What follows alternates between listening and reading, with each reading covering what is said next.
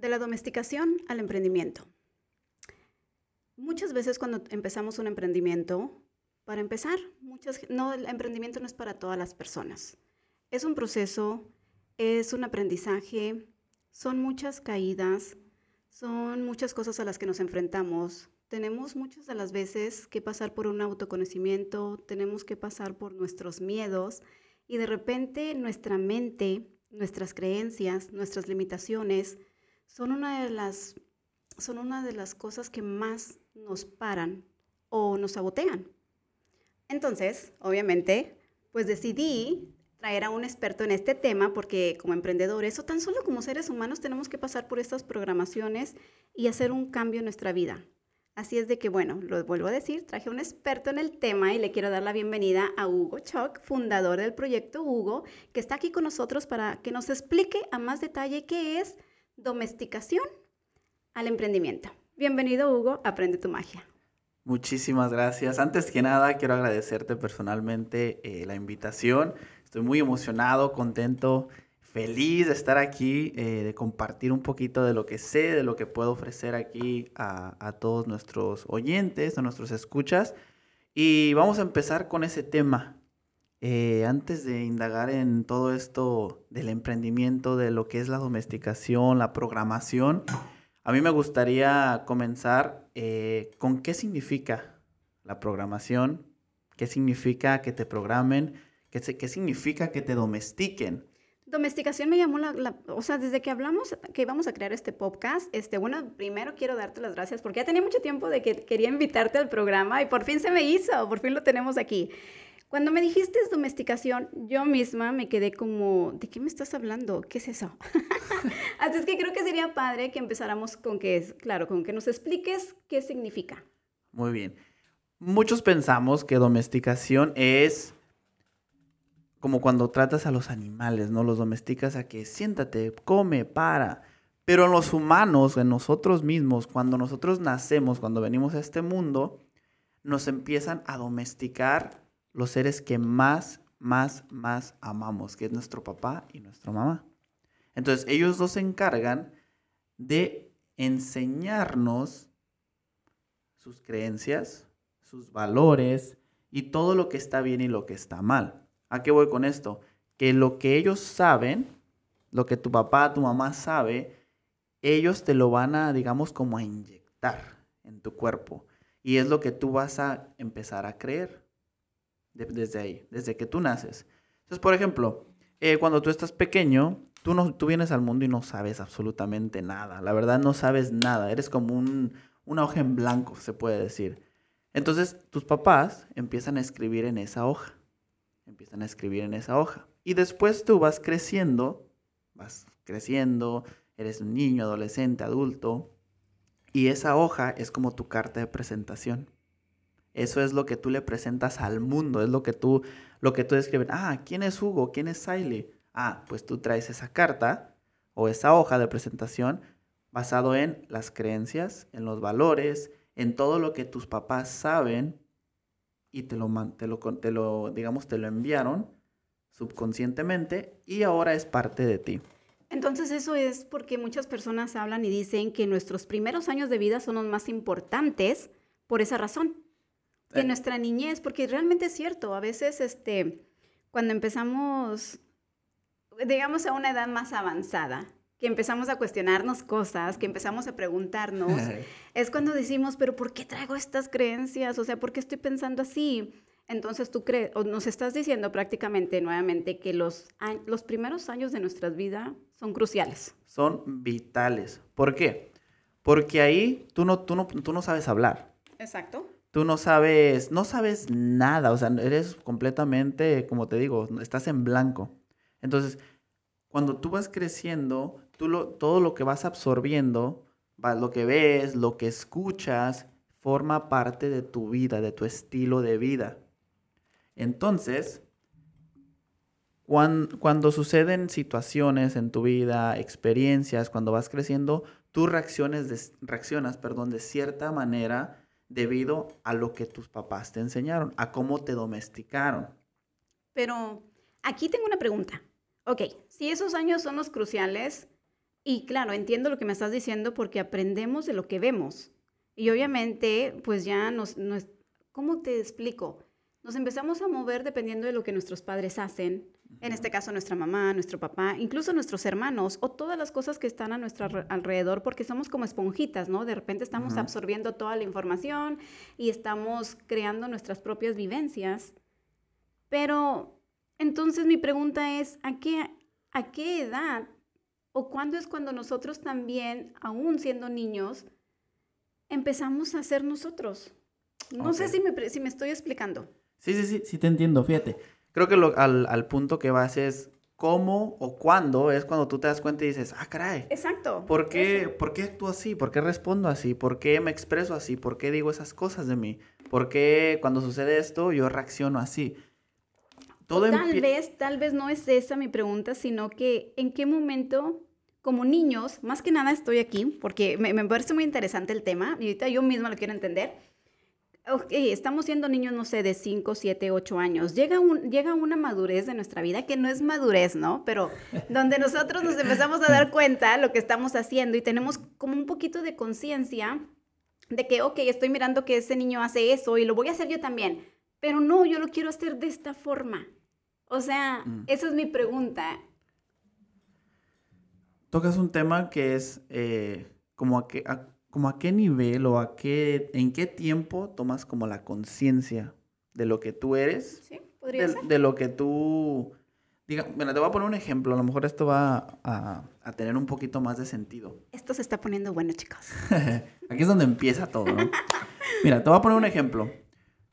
Tú cuando estabas pequeña, a lo mejor te enseñaron, porque a mí también me enseñaron, que tienes que terminarte la comida. Ay, sí. Cuando te sientas, tú no te pones de pie hasta que terminas la comida y de comer. Claro. ¿Cierto? Sí, recuerdo esos días. Ok. Ahora, ¿qué es lo que pasa? Que tú en tu casa, de chiquito, aprendiste a que siempre que tú te sentabas a comer tenías que acabarte todo el plato. ¿no? Sí, no, no te podías levantar de la mesa, eso es muy cierto. Exactamente. O no te daban refresco, o no te daban algo de tomar. ¿no? Entonces, de ahí tú te autoprogramas con esa creencia. ¿Ok? Ok. ¿Me, me sigues? Sí. Sí. Ok. Ahora tú empiezas a crecer y ahora ya tú siempre, cuando tú te sientas en la mesa a comer, ¿qué es lo que pasa? Tú automáticamente te vas a acabar la comida. Estés donde estés. Porque tú ya te programaste a usar la mesa como una programación de sentarte a comer y terminarte la comida. Por eso lo hacemos inconscientemente. Y lo haces inconscientemente. Wow, eso es muy cierto, eso es muy cierto. Ahora, chécate la, chequen este dato. Cuando tú empiezas a crecer, que empiezas a ser adolescente o adulto, ahora tú, como adulto, dices, yo siempre que me siento a comer, me termino la, la comida. Ahora yo voy a ver quién se termina la comida y quién no se la termina. Y de ahí tú vas a decir, esa persona se la acabó, bien, esa no se la acabó, mal, porque así me enseñaron. Pero... Pero, ok, me brindas a otra, a otra pregunta, pero va, dale. Adelante. No, dale, o sea, es que si me pongo a pensar, ok, perfecto, yo ya traigo estas creencias o estas programaciones que mis papás me dieron y llegas a una edad donde tú te conviertes en padre. ¡Ah! ¡Qué miedo! Bueno, o sea, te conviertes en padre y luego es como que, ok, yo ya traigo lo que mis papás me, me dijeron que hiciera y cómo me programaron. ¿Cómo estoy yo programando a mis hijas? O sea, ese era mi segundo pero. Ese, era, ese es mi segundo pero. ¡Wow! Sí, o sea, cuando ya tienes hijos o familiar, o sea, sobrinos o eres, eh, ya, tienes, ya formas parte de una familia, Ahora tú inconscientemente, cuando tu hijo nace o cuando nazca él o ella, tu bebé, tú ya automáticamente le vas a decir, ¿sabes qué? Termínate la comida. So, no solamente... sí lo hago. Sí, no solamente te programas tú, pero ahora como eso es lo único que sabes, vas a programar a alguien más. Ahora, checa, chequen esto, chequen esto. Lo que va a pasar es que tú programaste a alguien más, quien fue tu hijo. Ahora, nada más imagínate, ¿no? Imagínense los que nos están escuchando, imagínense cuántas programaciones vienen cargando tu mamá y tu papá Generaciones. generacional. sí. Generaciones, o sea, ya me pusiste hasta pensar porque creo que también aquí es donde entra el tema de que repetimos patrones. Ah. ¡Qué miedo! repites, repites los, los patrones igual como tu papá los hizo, como tu abuelo los hizo.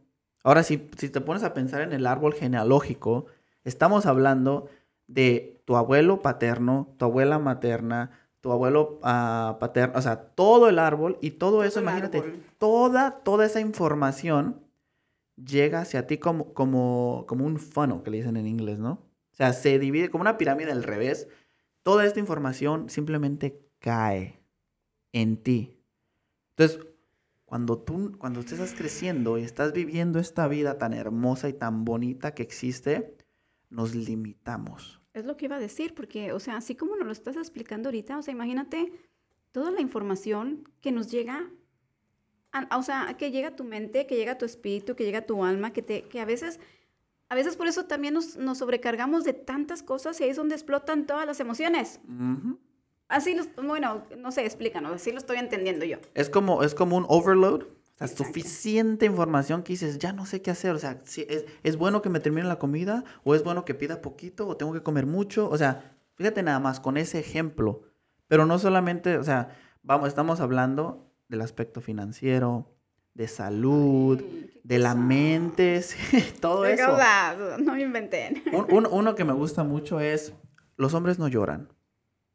Sí, sí, la verdad, eso sí está cañón. Creo que es algo que, que sí tenemos que empezar a concientizarnos un poquito más porque como venimos nuevamente cargando tantas cosas, de repente también este, seguimos los patrones y retomando las emociones, a veces no nos damos la chance de sentir y también tenemos estos estigmas de que los hombres no deben de llorar. Yo soy macho y me aguanto aunque me duele. Pero me aguanto y no lloro. No, de veras. Eso es muy cierto, no, eso es muy cierto. Eh, y creo que está muy en esta sociedad o en nuestra cultura, sobre todo machista, Ah, de que, o sea, incluso, o sea, son pláticas de mujeres y chicas, sé que me van a, me van a, este, se van a identificar porque las he escuchado, que de repente dicen, es que si un hombre llora, o sea, es débil. mm, Qué oso, la verdad es que nada que ver. eres Eso- una marica. Sí, Eres, eres, ya saben qué. sí, la verdad, eso es muy cierto. Y, Y, nada que ver, o sea, fíjate lo- ahorita lo que, lo que mencionas de la cultura.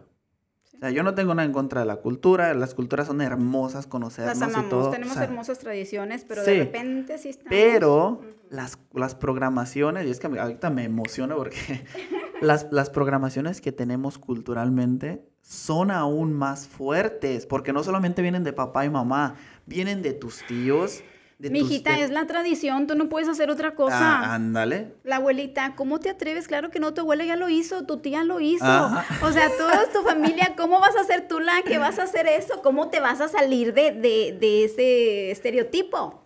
¿Cómo vas a emprender? Ah, exactamente. ¿Cómo tú vas a dejar un trabajo seguro Exactamente. Y, y empezar algo que jamás nadie ha hecho? No, mija, eso no existe, eso no Eso no está existe. bien. ¿Cómo te atreves? O sea, ¿qué te pasó? Por favor, reacciona ya, ponte en tu, en tu juicio y regrésate a trabajar porque pues eso, eso es Mm. lo que tienes que hacer. porque así, la- así le enseñaron y vienen de una generación donde tienes que aprendieron que para poder vivir libre, para poder sentirse pleno, tienes que trabajar, tener una familia, un hogar y punto. Ahí esa es la vida.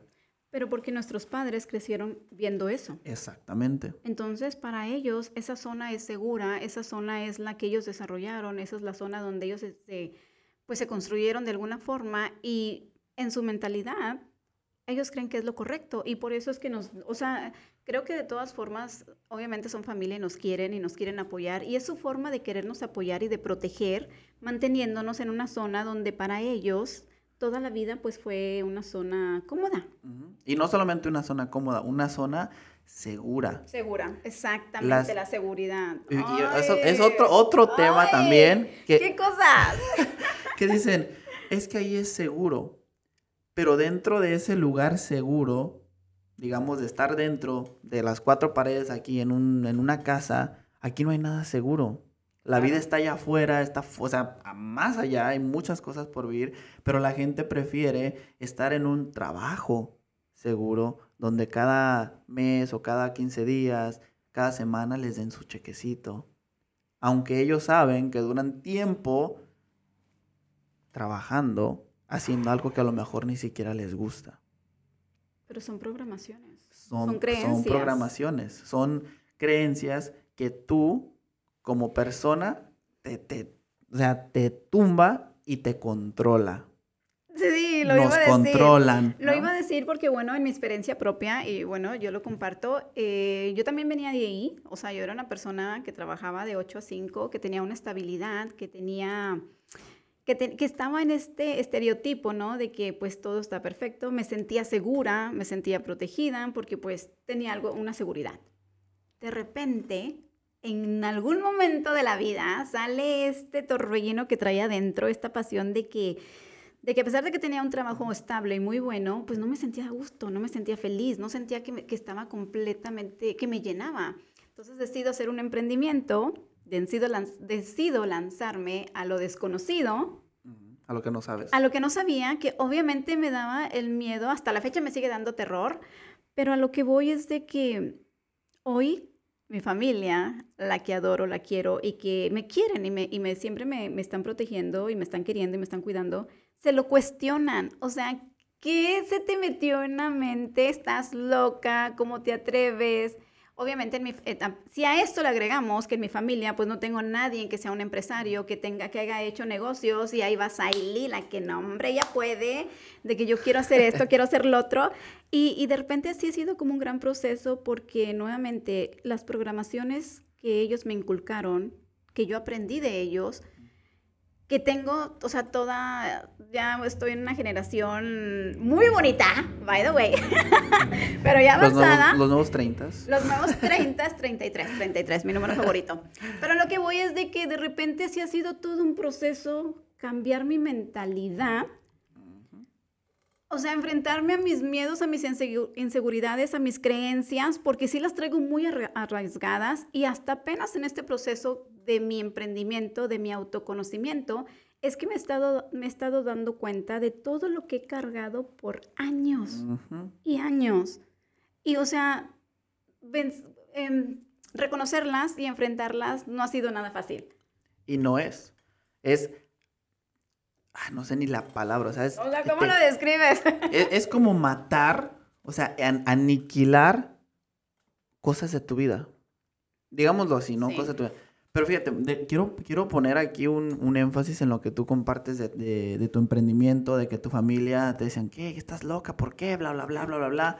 Fíjate cómo ellos, con todo respeto, fueron programados. Te lo digo porque a mí también pasó lo mismo. Y ahorita vamos a compartir eso. Cómo tu mamá y tu papá fueron, están programados o fueron programados y siguen programados en que si tu hija decide hacer algo distinto, en vez de decir, venga mi hija, no sé a qué le estás tirando, no sé qué estás haciendo, no, no, no, no tengo idea, pero tienes mi apoyo. Fíjate cómo ellos se fueron, pues, estuvieron programados a, a- a no pensar así, a pensar de que si mi hija está haciendo algo diferente, eso va en contra. Y no va a haber apoyo y vamos, vamos a molestar y se la vamos a hacer eh, de todos y vamos a, a ponerle eh, impedimentos y no, o sea, te la hacen más difícil porque ellos no saben que Claro. existe, eh, digamos, este otro mundo del emprendimiento y ellos no saben porque a lo mejor nunca han tenido una hija que se ha salido de su trabajo. a- Han tenido una hija loca. Sí, ha tenido una, una, una, una hija diferente, eh, única, alegre, que, que haga las cosas distintas. Entonces ellos tampoco saben reaccionar Claro. ante esa situación. Por eso ellos te dieron a lo mejor esas palabras, digamos, que a lo mejor te lastimaron o a lo mejor te hicieron sentir mal, como, ¿por qué te saliste de trabajar? ¿No? La típica. Si ahí estabas bien. Te lo comparto porque a mí también me pasó eso. Yo también, igual que tú, ah, tenía un trabajo, o sea, tenía esta secretaria, tenía un, un, centro, o sea, yo, yo mi, mi trabajo ya era permanente. Pero yo empezaba a ver y decía, es que no soy feliz, es que estoy... Llego aquí a las 8, que por cierto ni llegaba, ni llegaba a tiempo, ¿eh? Llegaba ay, como ocho y ¿por qué media, nueve. Pero fíjate, a mí me encantaba lo que hacía. Sí, a mí también, la verdad. Pero yo no era feliz. Y yo decía, no me gusta estar aquí. Me encanta lo que hago, que era apoyar a los padres de familia, pero yo decía, no me, no me, no me llena estar aquí y pienso que, que me estoy, estoy gastando mi tiempo, porque es otra cosa que no, no aprendemos a valorar nuestro tiempo. Es Yo muy decía, cierto. por 2.500 dólares, y soy bien honesto, a mí no me, no, es la verdad. 2.500 dólares, 40 horas para estar sentado y que me dieran un proyecto y lo terminara en cuestión de días. Y decía, ¿qué más hago? Pero a mí me decían, es que ahí estás seguro, tienes tu dinerito cada mes y eso era toda la vida. Pero... ¿Qué, qué movió a Hugo? Antes de que te me muevas de ahí. Ah, O sea, creo que esto, mucho, esto ¿no? es, es realmente clave. Y créanme lo clave. Y estoy segura que muchos allá afuera se van a identificar con esto. Porque ¿qué mueve a Hugo salirse y dejar esa estabilidad? Y, igual, brincarse a algo desconocido. Mira, yo pienso que, y creo, que lo que más a mí me, me movió fue eh, unos entrenamientos de, de transformación cuántica, pero no solamente eso, sino el que yo aprendí a empezar a ver esas creencias, eso es toda la programación que yo tenía, la empecé a yo a ver ¿Cómo y la miraste? ¿Cómo la reconociste? La reconocí porque dije, a ver, por ejemplo, en mi trabajo, yo decía, a ver, Hugo, ¿cuánto vales? Y yo decía, dividía el- el- los 2.500 entre las 40 horas. O sea, ni 40 horas, son 4, 4, 16. O sea, son 160 horas Sí. al mes. Y decía, me están pagando esto por esto. Y algo clave que aquí pasó, que me encantó, fue que yo eh, firmé un contrato. Firmé un contrato de 30 mil dólares. 30 mil dólares. Para que alguien viniera a dar los cursos o unas pláticas como las que yo hacía. Mm. Yo firmé. Dieron los cursos. Yo me sentía muy chingón porque dije, wow, por mí pasó y yo lo autoricé. Dan las clases. Ay, Dios mío. Pésimo servicio, diría yo. No voy a decir quién fue, pero bueno. Pero Eso- sí iba a preguntar. Pero, pero es, es, o sea, no había pasión, no había eh, enfoque, no había como esa, esa energía de ayudar a los padres. O sea, estaban presentando cosas que ni siquiera tenía- estaban relacionadas con, con los padres a los que yo apoyaba. Para no hacerla muy larga, ellos recibieron sus 30 mil dólares. Eran como 5 o 6 personas y estaba disponible para 35.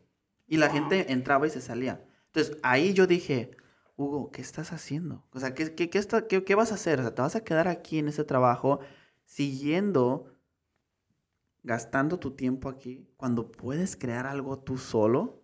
Ahí en esa chispa, nunca se me olvida porque yo lo miré y lo firmé y, bueno, no le tomé foto porque no podía, obviamente. Ajá. Pero lo miré y dije, wow, ¿qué tal si yo? Esa fue la primera chispita, ¿eh? Así de que, ¡pup!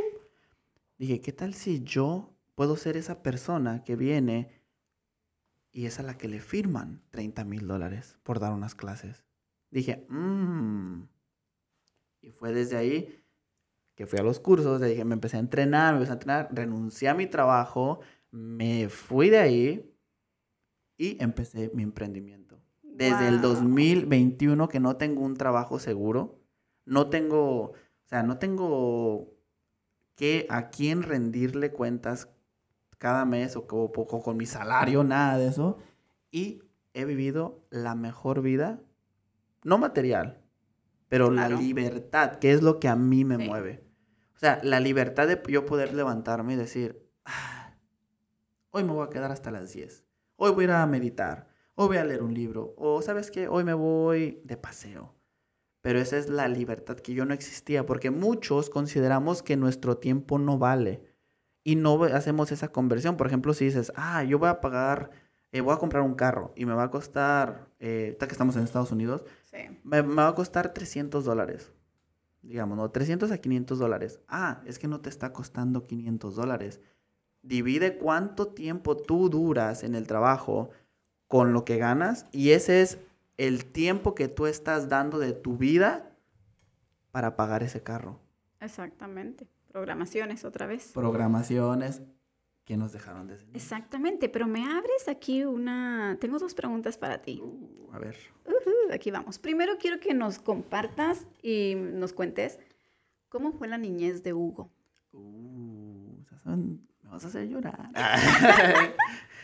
Mira, mi niñez, eh, yo viví en México eh, y mi niñez fue, fue muy bonita. Fue muy, muy bonita porque yo me la pasaba fuera jugando siempre. Siempre, siempre me la pasaba jugando. Eh, nos venimos aquí a Estados Unidos como en, cuando tenía como, estaba como en segundo grado, venimos aquí por unos meses y regresamos. Entonces yo la mayoría de mi tiempo, mi infancia, se puede decir hasta mi adolescencia, fue en México. Yo me divertía, salía a jugar con mis amigos. Sí, yo, yo llegaba, fíjate, yo, yo era muy estudioso. Llegaba, hacía mi tarea y me salía, me iba a jugar fútbol, me iba con los amigos, salía. O sea, siempre yo andaba en la calle. Era esa libertad que yo tenía. Mm, ojo, es lo que vos voy a decir. No, es que para allá va mi segunda pregunta, ¿eh? Mm. Tomen nota. Yo me sentía libre salía y yo era muy independiente. O sea, yo salía, me iba, andaba ahí en, el, en la colonia, en el barrio, como le llamen, y me, la pasaba muy bien. Ah, en la casa, mis padres siempre estuvieron ahí, o sea, estuvieron ahí presentes, pero yo no tengo recuerdos de que ellos estuvieran presentes emocionalmente. Ok. ¿Por qué? Porque mi papá, eh, con todo, o sea, lo quiero y lo amo ahorita, o sea, es otra, otra relación que yo, que yo creé con él. Eh, nos, él siempre estaba trabajando en el rancho, eh, nos íbamos el fin de semana con él.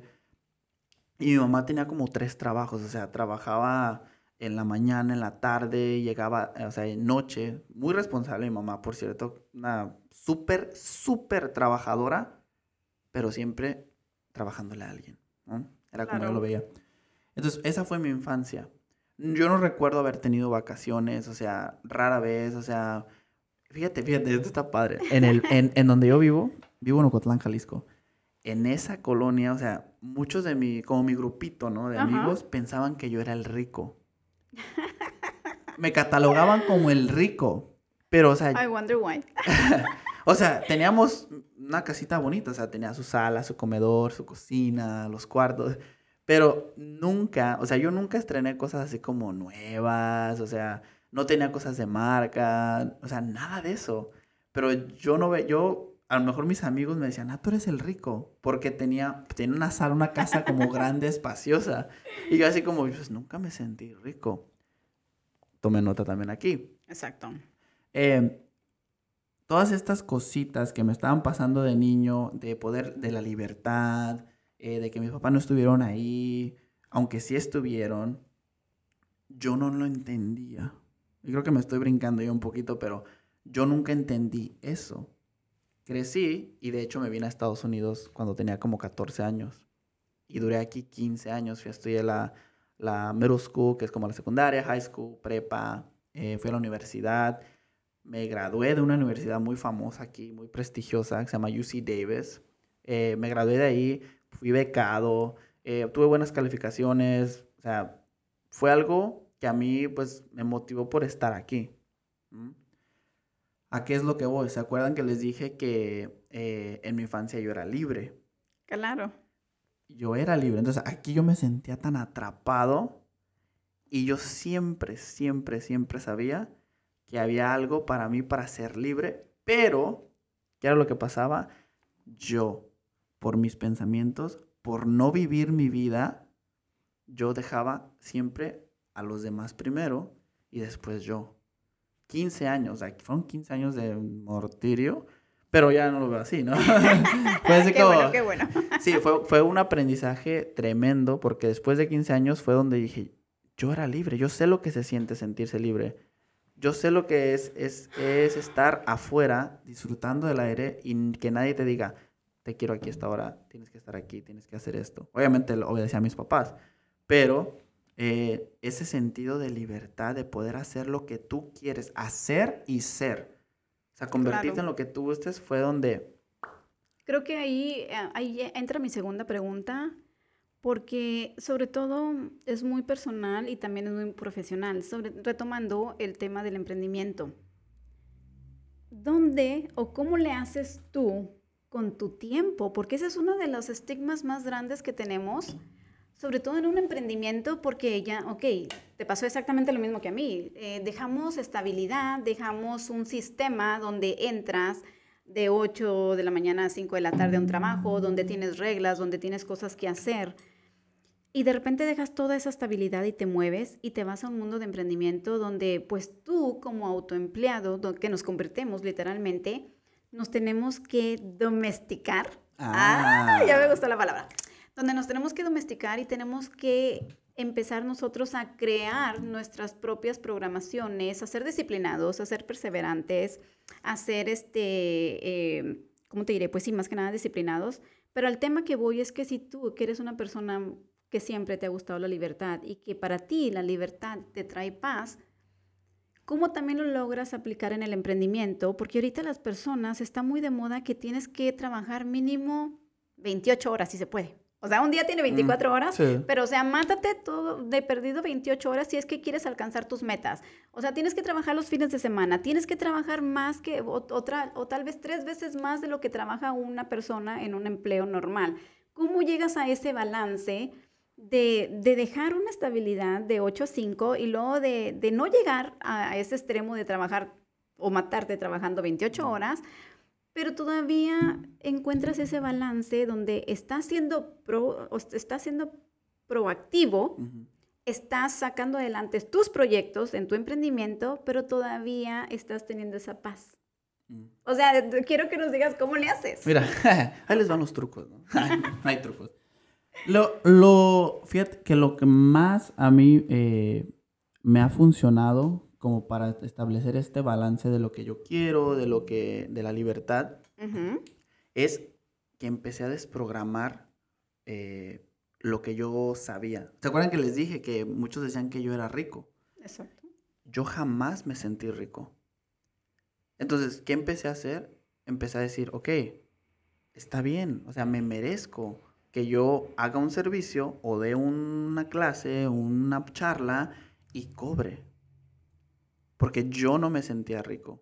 O sea, yo no me sentía eh, merecedor de la abundancia. Buenísimo tema, ¿eh? Porque pasa bastante con los emprendedores al principio, sobre todo. Nos da pena cobrar. Sí, nos da pena cobrar. No sabemos cobrar aparte. Eh, nuevamente, porque pues no tenemos un maestro, una guía que nos haya enseñado. O sea, sí, nos podemos preparar, pero definitivamente no es lo mismo. Pero llegar a esas limitaciones, esas creencias limitantes y también tocar el punto de que no nos lo merecemos o creemos que no nos lo merecemos. esa es una creencia que creo que muchos de nosotros... La mayoría, la mayoría, la, tenemos. La tenemos y no solamente merecer, o sea, eh, dinero, pero merecer una vida bien. Una, o sea, una vida eh, con, con, salud mental, salud física, porque venimos desde, desde un mundo donde eso no existe. Y aparte de que no existe, nuevamente, este, pues si lo tengo que decir, ¿no? Porque creo que, que, le pasa a muchos. Venimos de un mundo donde nos enseñaron, mijito, tienes que trabajar tres veces más que los demás, tienes que trabajar arduamente. El, eh, la vida es trabajar, trabajar, trabajar, trabajar. Y nos han enseñado y creímos, nos programaron a que teníamos que hacer tres o cuatro veces las cosas más, no más rápidas, sino más, eh, ¿cómo se dice? con más estrés, con más carencia, con no carencia, pero que, pusiéramos demasiado esfuerzo para que pudiéramos merecernos algo. Que te sacrificaras. Que te sacrificaras, esa es la palabra. O sea, que te sacrificaras, porque si no te estás sacrificando, entonces no estás poniendo tu 100% y, y es completamente mentira. Se puede trabajar inteligentemente. Exactamente. Sin matarnos tanto, por favor. Exactamente. Esa es otra creencia. Son puras creencias aquí, ¿no?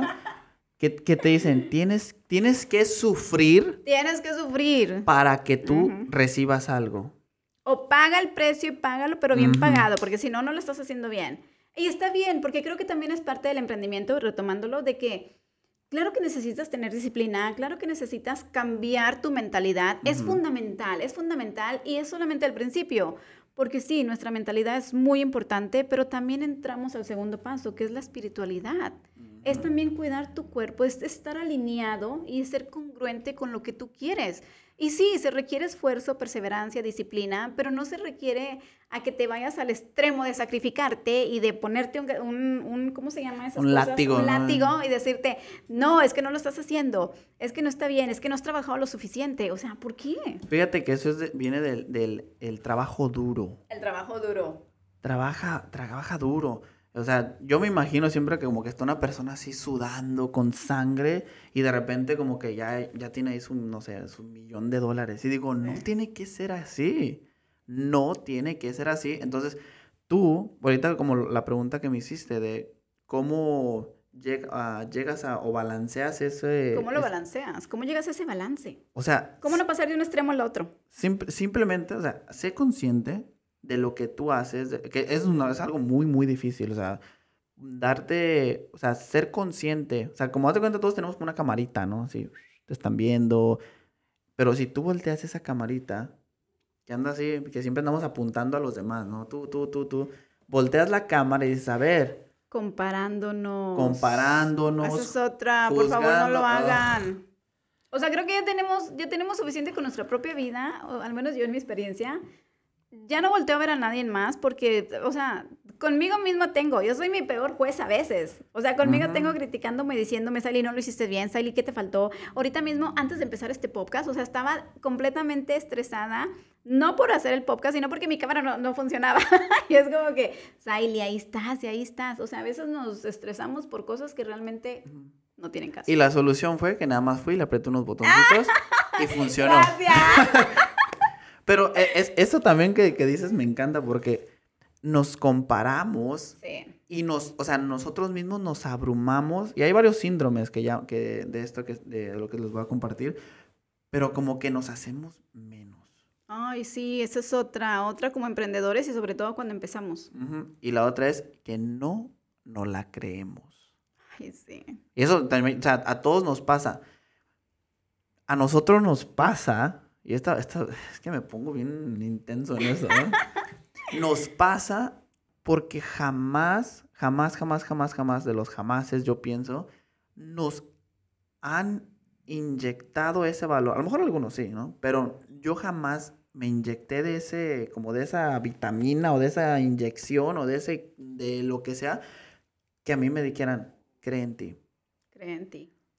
Cree en ti. Y va a haber muchas personas que dicen, Saile, yo creo en ti, tú eres eh, bla, bla, bla, te veo así, te veo allá, bla, bla, bla. Pero Sí, si pero tú si no Saily crees, no se lo cree, olvídense. ahí, ahí, ahí, se acabó todo. Se echó a perder todo. Porque no te lo crees. Y cuando si no lo crees, no lo vas a crear. Así de simple. Entonces, ¿cómo llegar al otro lado? Es eso, ser consciente de dónde tú estás y algo que a mí me encanta. No sé si puedo decir esto. Ah, no sé. que te valga, ya sabes qué, que te valga, vamos a decir queso, o que te Sí. valga un cacahuate. Lo, Lo que, que los demás piensen, los por demás. favor. Sí, mándalos a, ya sabes dónde, donde te han mandado a ti a veces y donde, mándalos de regreso. Porque gastamos nuestra energía, nuestro tiempo. Sí, aparte regalamos el poder muy fácilmente. Lo Exactamente. entregamos así. Ujú. O sea, cuando en verdad es la cosa más valiosa que tenemos. Sí. Otra manera de llegar que a mí me ha funcionado, ya les dije dos, ¿no? O sea, número uno, apunten, apunten, chicos. Es importantísimo esto. número uno, obviamente ser conscientes, voltear la camarita y autoanalizarte. ¿Por Ay, qué eso iba. acciono? ¿Por qué reacciono? ¿O cómo es que reacciono ante ciertas circunstancias, ante ciertas palabras o ante ciertos eventos? Por ejemplo, si alguien, eh, por ejemplo, un ejemplo, te voy a dar de mi, de mi emprendimiento. Yo mandé, empecé a, en, en vez de yo sacrificarme, yo dije, a ver, esto lo pueden hacer en casa. Tú basado en lo que tú ya has trabajado, en lo que tú has hecho, decir, ¿cuál es la manera más rápida, más efectiva que puedo hacer esto? Yo trabajaba en un distrito escolar, entonces yo ya sabía quién era el encargado, porque en ese tiempo era yo el encargado. Dije, si alguien quiere dar talleres, van a venir conmigo. Entonces yo pensé y dije, cada escuela, cada distrito tiene una persona que como yo, que está ahí sentada, entonces yo voy a buscar en su página web, en la, voy a hablar, llamar a la escuela y voy a contactar directamente a esa persona, porque esa persona me va, vamos a crear una relación y ella me va a dar, digamos, a los papás para ayudar las clases. No tuve que andar que, ay, déjame, hago folletos, déjame, voy y busco a las... No, yo ya, basado en mi experiencia, utilicé lo que yo ya sabía. Ok, eso es lo que tú puedes hacer, buscar qué es lo que, lo que tú sabes y que puede funcionar. Pero también tienes que estarte preparado. Me encanta, pero siempre hay un pero, chicos. En el emprendimiento siempre va a haber un, un pero. Pero tienes que estar listo o lista para las consecuencias. ¿Sabes cuántos correos mandé yo en el, nada más en el estado de California? Claro, me imagino. Ah, una idea, una idea. A ver, no sé, si, si nos estás escuchando, ah, no sé, una idea. adivinemos, unos 100? No. ¿200? No. Ay, no manches, más. Más.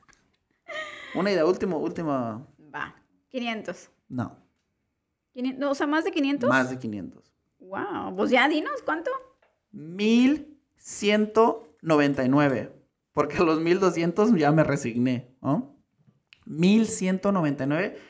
Pero ojo, yo entraba a la página web, buscaba ese departamento de las familias y después decía, ah, esta persona.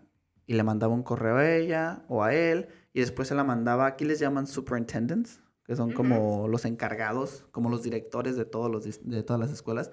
Les mandaba un correo a él o a ella. Entonces mandé todos esos. ¿Cuántos crees que me contestaron?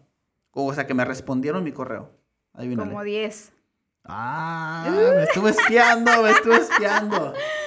Fueron aproximadamente 13. ¡Wow! 13 que me, que me dijeron, sí, eh, está bien, gracias por tu información.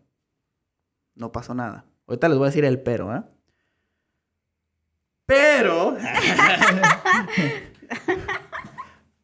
ahí fue donde yo dije, esto no va a funcionar.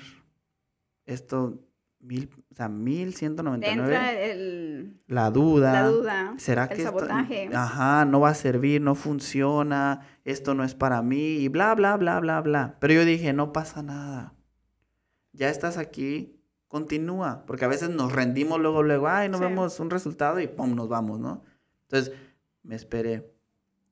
Yo comencé esto en el 2021 una persona, una, una, chicos, chicas, jóvenes, jóvenes que están allá atrás, o sea, una persona, una persona de un distrito aquí cerquitas de, donde vivía en Woodland, me habló y me dice, ¿sabes qué? Me gustaría tener una cita contigo, ¿de qué se trata tu programa o tu proyecto? ¿Cómo nace el proyecto Chuck? Proyecto Chuck. Chuck. el proyecto Chuck. El proyecto Chuck es... es... Y cuéntanos, ¿de qué se trata? Sí, es, ah, es mi, es, es mi, mi, Miren cómo, le, cómo, le, cambia la cara, chicos. bueno, antes para mencionar nada más, esto comenzó eh, porque yo viví unos entrenamientos, viví muchas cosas personales, desarrollo personal, y fue donde yo dije, esta información es totalmente sencilla, yo lo veía así, sencilla, ¿por qué no lo reciben más personas?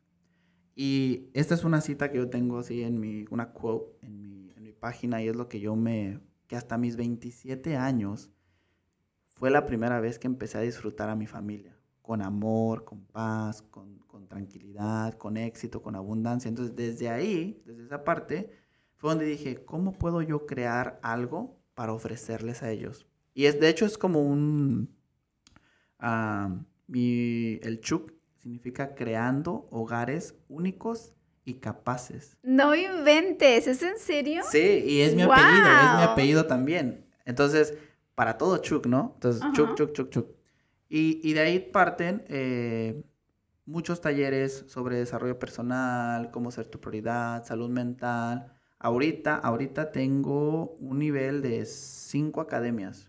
O sea, desde la primera, segunda, tercera, porque eh, vas avanzando, ¿no? Claro, claro, son, me imagino que son etapas. Eh, pero ahorita estaba, te estaba escuchando y estaba pensando, ¿crees tú que, o más bien, cómo fue tu relación con tus padres?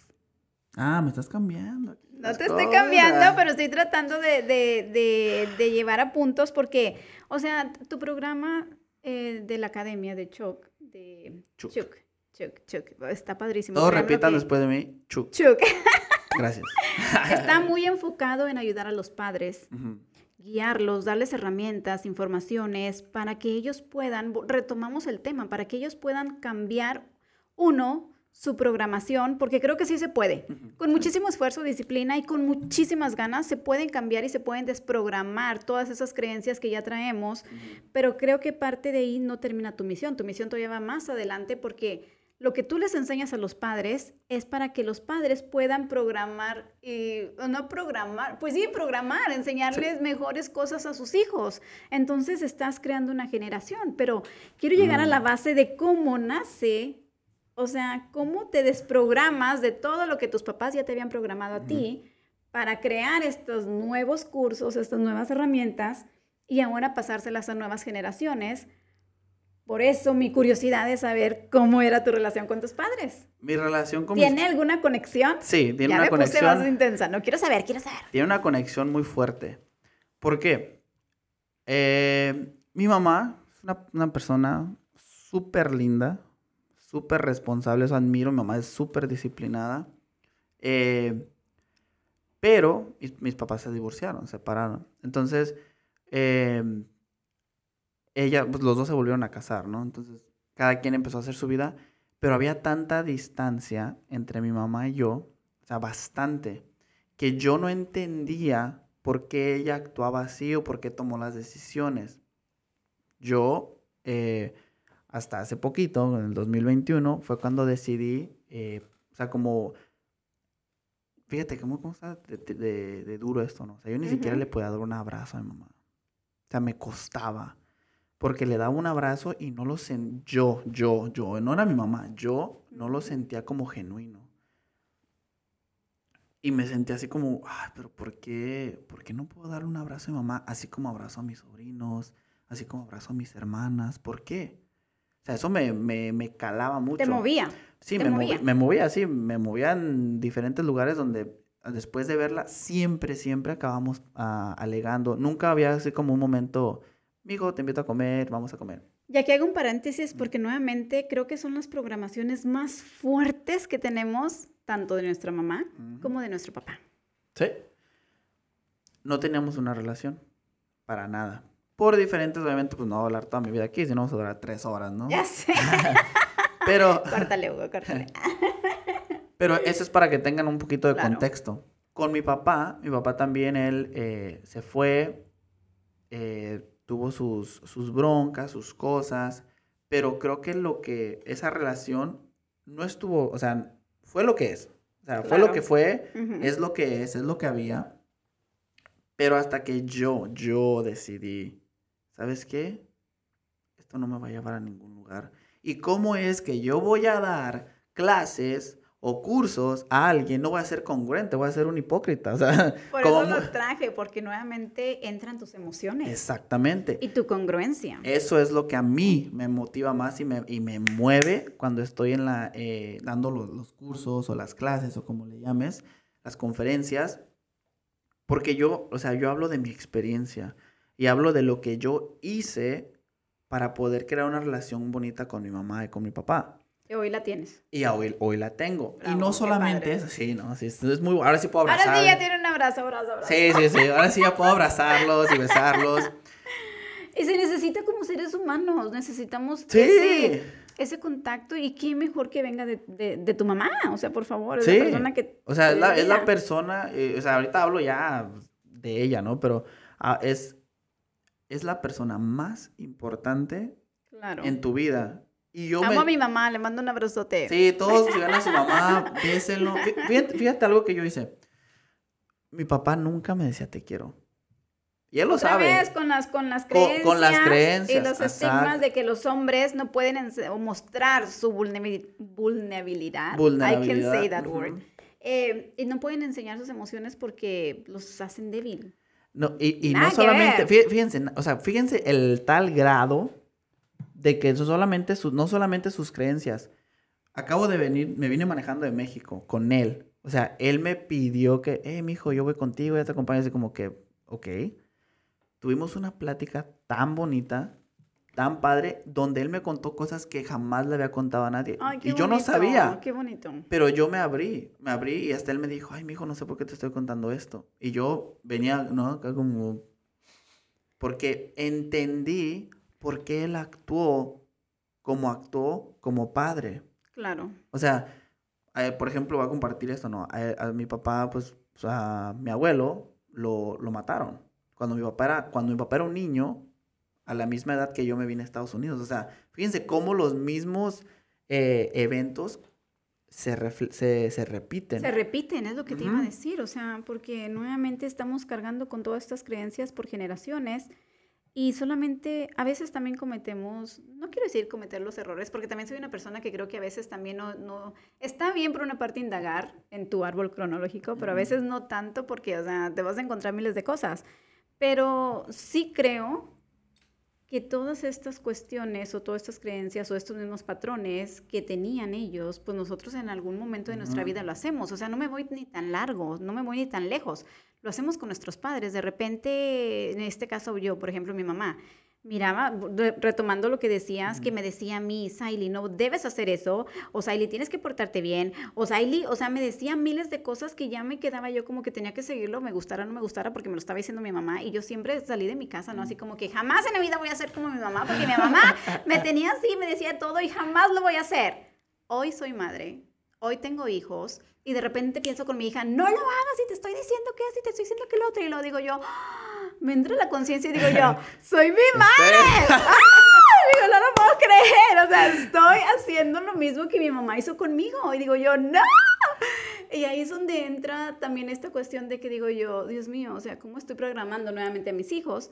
Y también creo que nos podemos abrir a cosas nuevas porque una de las experiencias que hoy en esta etapa de mi vida estoy viviendo y que más gozo es de que de tener ese contacto con mis hijas y mis hijos, tengo hombres y mujeres, y que de repente ellos me enseñen a mí Mm. que yo, yo aprendo de ellas. O sea, tengo una niña de 11 años y de 13 años. eh, eh, me están contando sus aventuras, me están contando lo, lo que experiencian día a día y de repente mirarlas o me, ve- o me llegan, llego a la casa y estoy tan cansada y cosas así y ellas van y me abrazan y me apapachan y me dicen, mami, aquí estoy y todo. Esos momentos son, o sea, no hay nada en este mundo que los pueda reemplazar. Pero, pero todo viene de esto, de las creencias y de cómo nosotros realmente nos hacemos consciente. Y a veces creo que, a veces también hay que caer tanto en de que Ay, hay que ser consciente, hay que ser consciente. Simple y sencillamente hay que vivir. Ay, sí. Hay que vivir y hay que Hay que gozar la hacerlo. vida y disfrutarla en el momento, con las personas que las tienes ahí. Bendice ese momento porque son los mejores regalos que te está dando la vida.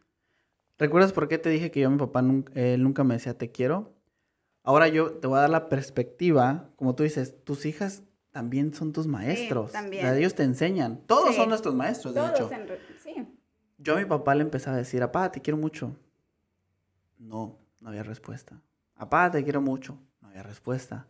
Papá, te quiero mucho. Pasado, yo creo que pasaron como unos, tengo la fecha, dos, dos años. Dos años, tres meses. Mi papá no me decía te quiero. Y le hablaba por teléfono. Me dijo, ¿cómo estás? Bien, ¿tú bien? También, bien, también. Bla, bla, bla, bla, bla, bla, bla. Papá, te quiero mucho. Yo sí lo, se lo decía. Y él, "Ah, ah, ah, sí, adiós. Ay, pero es que así estaban ellos programados. Exactamente. Pero yo decidí, así como tus hijas, o sea, yo, yo decidí simplemente Sí, no me voy a rendir a- y yo se lo voy a decir. No me importa aunque no me diga, yo se lo estoy demostrando. ¿Y qué crees que pasó? Tan, tan, tan, tan. Obviamente él re- reaccionó y también te lo demostró a ti. ¿No? Ah, no sé ¡Ay, qué. No, sí, sí, sí. Dije, ¿cómo? Sí. Estaba yo sentado en las escaleras. No se me va a olvidar tampoco este momento. Estaba yo Ay, sentado en las escaleras ahí en mi casa. Le dije, papá, te quiero mucho. Nos vemos pronto. Y yo ya estaba acostumbrado a siempre colgarle, porque él pues me colgaba y no me, no me decía nada. Y en eso me dice, yo también te quiero mucho, mijo. Ay. Me quedé, mira, te me está dando emoción, ¿no? Pero me quedé Es que esos momentos son, son Ajá. únicos. Y dije, wow, valió la pena que cada segundo que yo le decía, te quiero mucho, a lo mejor él no lo podía decir por, por, por, por miles de razones. Claro. Pero cuando me lo dijo, ¿qué crees? ¿Qué creen, público? ¿Qué creen? Ay, mírenle la cara. O sea, sí, sí, nada más porque tengo un fotógrafo aquí o un, un camarógrafo que le, hace, que le haga un zoom, pero véanle la cara de alegría. Sí, o sea, ¿qué creen? A partir de ese momento, ¿qué fue lo que pasó? Que ahora mi papá me decía, te quiero Ay. cada vez. Mi papá no tuvo que ir, como decir, a terapia, no tuvo que ir a hacer absolutamente nada. Simplemente porque yo decidí decirle, hey, papá, te quiero mucho. Y no me rendí sin esperar nada a cambio, simplemente demostrándolo. ¿Qué pasó? Que él me dijo, amigo, te quiero. ¿Sabes qué? Eso eh, sí conecta muchísimo con lo que me estás diciendo, porque yo también igual este, vengo de, con mis creencias, con mis papás, de- donde mis papás no eran muy efectivos o no, no enseñaban con abrazos o no nos decían te quiero tantas veces, ¿no?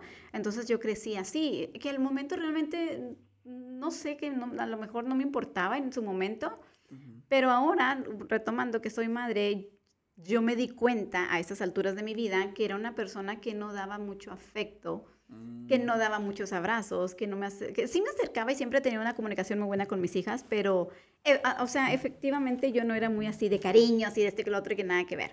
Otra vez, mi hija pequeña de 11 años, ¿qué creen que hace? Le encantan los abrazos, le encanta estar conmigo, le encanta hacer todo. Y yo como que, no, o sea, es en serio lo que les digo. Ella se, se acercaba y me abrazaba y yo como que, o sea, qué padre, Dios, ya, sí, ya me voy. Hasta que, y más se me abrazaba y más, me- hasta que dije yo, ay, está bien, Yaret. Me rindo. Me rindo y aquí estoy. Aquí tienes, estoy. tienes toda la razón del Ujú. mundo. Entonces ya llego y, y simple y sencillamente llego a la casa y le digo, ay, I need a hug. And she goes, come in, let me give you your hug. Y así estamos las dos. Y aprendí hacer eso. Y ahora ya lo con, con todos los demás y todos es como que, mamá, yo, ok. I'm like, no, es que nomás te quiero abrazar. Pero es muy cierto, ¿no? O sea, retomamos. eh, puedes aprender de ellos ellos te pueden enseñar Bastante. muchísimo. Y más los niños. Y más con afectos. ¿Sí? O sea, algo tan simple, una caricia, que te agarren como, de la ah. mano, que te abracen, esos momentos otra vez, o sea, ay, no sé, no, no hay nada en este mundo que los pueda reemplazar. Sí. Y está la otra cara de la moneda, que también quiero eh, tocar rapidito en, en ese tema. A veces pensamos que el amor es como así como que, ay, todo es abrazos, todo es beso Ay, y bla, bla. sé. Pero no, o ¿Por qué sea, to- entrar a este tema? por ejemplo, mis- tengo una sobrina, era chiquita, tiene como 8 o 9 años. O sea, yo desde que nació, yo, ay, mi sobrina preciosa, y la quiero besar, y, y siempre me hacía el fuchi, siempre. Ahora, lo, seguía haciendo, ¿no? Como por 5 años. Y ella siempre se, me decía, no quería. Pero dije, a ver, Hugo, deja tus creencias a un lado Sí. deja que ella, que mi sobrina, me demuestre su manera de querer, de amar. Y fue donde desde ahí, ah, no voy a decir su nombre, pero mi sobrina X, ¿no? Me dice, tío, hoy, le hoy estoy leyendo un libro. Y me siento con ella, ¿no? Ay, ¿qué Ah. pasó? Y ya le digo, ¿te puedo dar un abrazo? "Mm, no. y lo respeto. Wow. Pero cuando ya después le digo, eh, ¿me puedes dar un abrazo? Ya me voy. Sí, tío. Y, ya. Y entonces yo empecé a, a dejar yo de imponer mi domesticación en ella. Sí, dejarlos que ellos sean Que ah, y exactamente. que quieran darte, no sé, su atención, su afecto, en el momento que ellos quieran, que es- Ujú. lo sientan. ¿Sí? También es muy importante, ¿no? Oiga, no, me- no inventen. Esta plática está su mega espectacular, me encanta. Eh, se nos está terminando el tiempo. Sí, ya sé. Pero bueno, este, obviamente van a haber muchísimos más, hay muchísimos temas más que todavía queremos abarcar. Eh, me encanta lo que estás haciendo con tu academia, cómo estás apoyando a los padres, Gracias. cómo estás llevando y estás aportando esa granita de arena al mundo y sobre todo en un tema, en un tema tan importante que creo que tenemos que, que manejar más y que enfocarnos más como padres, como seres humanos en nuestro autoconocimiento, en sanar nuestras heridas, en hacernos más conscientes, en, en crear nuestras mejores versiones de nosotros mismos, desprogramándonos todas esas creencias que se pueden hacer. No es fácil, no es fácil y no lo voy a, no voy a echar mentiras. Es un proceso muy difícil donde tienes que ser muy enfocado y muy dedicado y tiene que haber un compromiso real contigo mismo, Contigo mismo, para que tú lo puedas lograr. Así es de que muchísimas gracias por lo que estás haciendo y pues bueno, Eh, gracias nuevamente por estar aquí en Prende tu Magia. Tenemos más capítulos, más episodios, obviamente, sobre Hugo y su academia. Pero por hoy, amigo, gracias. ¿Dónde te encontramos? ¿Dónde te encontramos Muchas en las redes gracias. sociales? Me pueden seguir en Instagram, se llama Proyecto Chuk. eh, en Facebook, Hugo Eduardo, Hugo, perdón, Hugo Hernández Chuk. Ahorita es lo único que tengo, porque traemos ahí unos proyectos nuevos, ¿no? Que ya Eh, estaremos mencionando en el próximo podcast. Sí, eh, pero sí, algo, lo que mencionas ya para cerrar, lo que dices, somos seres humanos primero. Sí. Antes de ser hijo, antes de ser padre, antes de ser tío, antes de ser amigo, antes de ser cualquier madrino, comadre, padrino, ay, nomás lo que ando diciendo, ¿no?